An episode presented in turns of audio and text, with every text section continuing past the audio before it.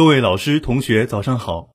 欢迎收听今天的早间时分，我是陆泽斌，我是吕欣怡。今天是二零二二年十一月二十二号，农历十月二十九。今天最高气温十九摄氏度，最低气温十三摄氏度。今天节目的主要内容有：魏凤和会见柬埔寨首相洪森，中企在阿分享先进钢构技术，长江口二号古船成功打捞出水。二零二二新华网思客年会召开，彭家学在市综合应急指挥中心指挥调度疫情防控工作。中国连环画作品邀请展在镇海开展。下面请听国际新闻。十一月二十号，中共十九届中央委员、中华人民共和国中央军事委员会委员、国务委员、国务院党组成员、国防部部长魏凤和在金边会见柬埔寨首相、柬埔寨人民党主席洪森。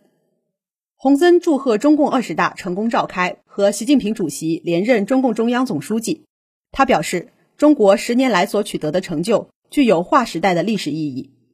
中国是具有强大影响力的世界大国，民族复兴势头不可阻挡。简在担任东盟轮值主席国期间，东盟和中国的关系达到历史最好水平。简积极推动签署南海行为准则，希望与中方共同维护南海和平安宁。感谢中国军队向柬军队建设提供大力支持帮助，希望两军继续加强各领域的合作。魏凤和介绍了中共二十大有关情况和重要成果。他表示，中柬是传统友好的邻邦，情同手足的兄弟。在习近平主席和洪森首相的引领下，中柬命运共同体建设不断迈上新台阶，双边关系历久弥新、历久弥坚。近年来，两军克服疫情影响，在高层交往、机制建设、联演联训、人才培养等领域开展务实合作。希望两军继续深化拓展交流合作。为中柬全面战略合作伙伴关系发展做出更大贡献，共同维护地区和平稳定。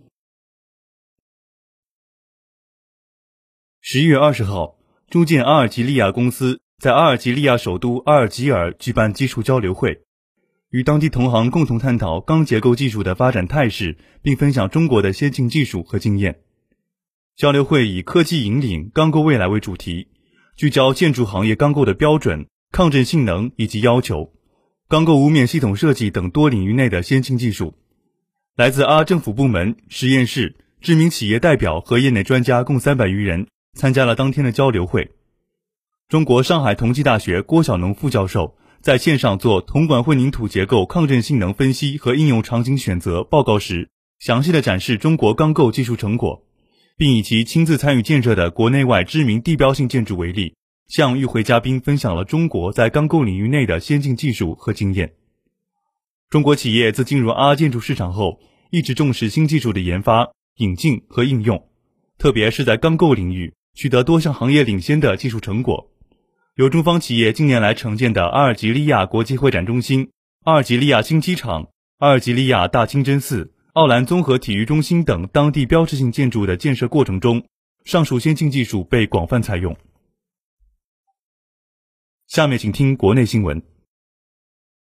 十一月二十一号，采用世界首创的弧形梁非接触文物整体迁移技术，我国迄今水下考古发现的体量最大的木质沉船“长江口二号”古船，在长江口水域成功实施整体打捞。万吨大力号与我国自主研发的古船整体打捞专用工程船“奋力轮”携手，在长江口二号古船所在的长江口横沙水域完成各项调试。启动智慧打捞监控系统，对这艘清代沉船实施水下整体打捞。长江口二号古船是一艘清代贸易商船，船长约三十八点一米，宽约九点九米，已探明有三十一个舱室。它是我国水下考古发现的体量最大、保存最为完整、船载文物数量巨大的木质帆船。上海市文化和旅游局局长方世忠表示，长江口二号古船的发现，印证了上海是一个历史悠久的港口城市。更是近代上海作为东亚乃至世界贸易和航运中心的珍贵历史见证。国家文物局党组成员、副局长关强表示，长江口二号古船成功打捞出水，是水下工程技术与文化遗产保护理念的完美结合，为国际水下文化遗产保护提供了中国案例、中国模式、中国经验。十一月二十号，杭州迎来二零二二新华网思客年会。本次会议主题为“中国的经济下一城”，以高质量发展推进中国式现代化。与会嘉宾聚焦全球发展新时代，探索新发展格局面临的机遇与挑战，共商经济发展动力与地方发展路径。新华网思客作为新华社国家高端智库的重要组成部分，从二零一四年起，已连续九年以“中国经济的下一城”为主题举办年会，搭建高端对话平台，议题覆盖经济、国际、科技、旅游等多个维度，已有两百余位专业学者、行业领袖为中国经济的下一城建言献策。今年的思客年会由新华网、杭州市西湖区委区政府联合主办，新华网思客。新华网浙江分公司承办。本次年会还设置三场平行论坛，一个智库专题理论学习会，围绕科技赋能、创新引领、文旅融合激发新消费潜能、文旅新势力等话题，就探索经济发展动力与地方发展路径进行智慧的碰撞。下面请听一句话新闻。十一月二十号，联合国气候变化大会决定建立损失与损害基金。十一月二十号。二零二二年卡塔尔世界杯开幕式在海湾球场举行。十一月二十号，我国特定养老储蓄试点正式启动。十一月二十号，全国多地举行世界儿童日点亮仪式。近日，二零二二长三角阅读马拉松大赛永图站在宁波图书馆开赛。下面请听宁波新闻。十一月二十号，第二十届中央候补委员、浙江省委常委。宁波市委书记彭家学在市综合应急指挥中心指挥调度疫情防控工作，与各区县市和有关开发区视频连线。他强调，各级各部门要深入学习贯彻习近平总书记关于做好当前疫情防控工作的重要讲话和指示批示精神，按照党中央、国务院和省委省政府决策部署，毫不动摇坚持三个坚定不移、两个最大限度，坚持第九版防控方案。落实二十条优化措施，切实做到不动摇、不走样，以快制快，科学精准切断疫情传播链条，统一思想、统一行动，打赢疫情歼灭战。彭家学强调，广大党员干部要本着对发展负责、对人民负责、对城市负责的态度，迎难而上、破难而进，敢于斗争、善于斗争，奋力交出高效统筹疫情防控和经济社会发展的高分答卷。十一月二十一号，由中国美术家协会、中共宁波市委宣传部主办的纪念贺友之诞辰一百周年中国连环画作品邀请展在镇海举办，展厅位于宁波邦博物馆。本次邀请展展出贺友之《话说宁波》《生活记趣》《我自明经来》等七十二幅原作，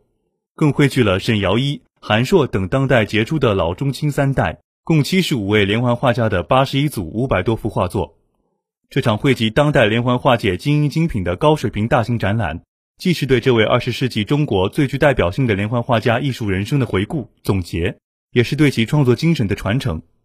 镇海连环画艺术发展底蕴深厚，走出了贺友直、沈尧一、华三川等连环画艺术大家，连续多年举办连环画艺术交流会，发展高素质、专业化的连环画收藏、鉴赏、研究队伍。镇海还计划启动筹建中国连环画主题美术馆等高品质综合性文化地标，努力打造中国连环画艺术之都，为连环画艺术的繁荣发展注入源源不断的鲜活动力，让广大人民群众的精神文化生活更加丰富。这里是 FM 幺零零点五宁波大学广播台。以上是今天早间时分的全部内容。本次节目是由金炳燕为您编辑，陆泽斌、吕欣怡为您播报的。感谢收听，欢迎您继续收听本台其他时段的节目。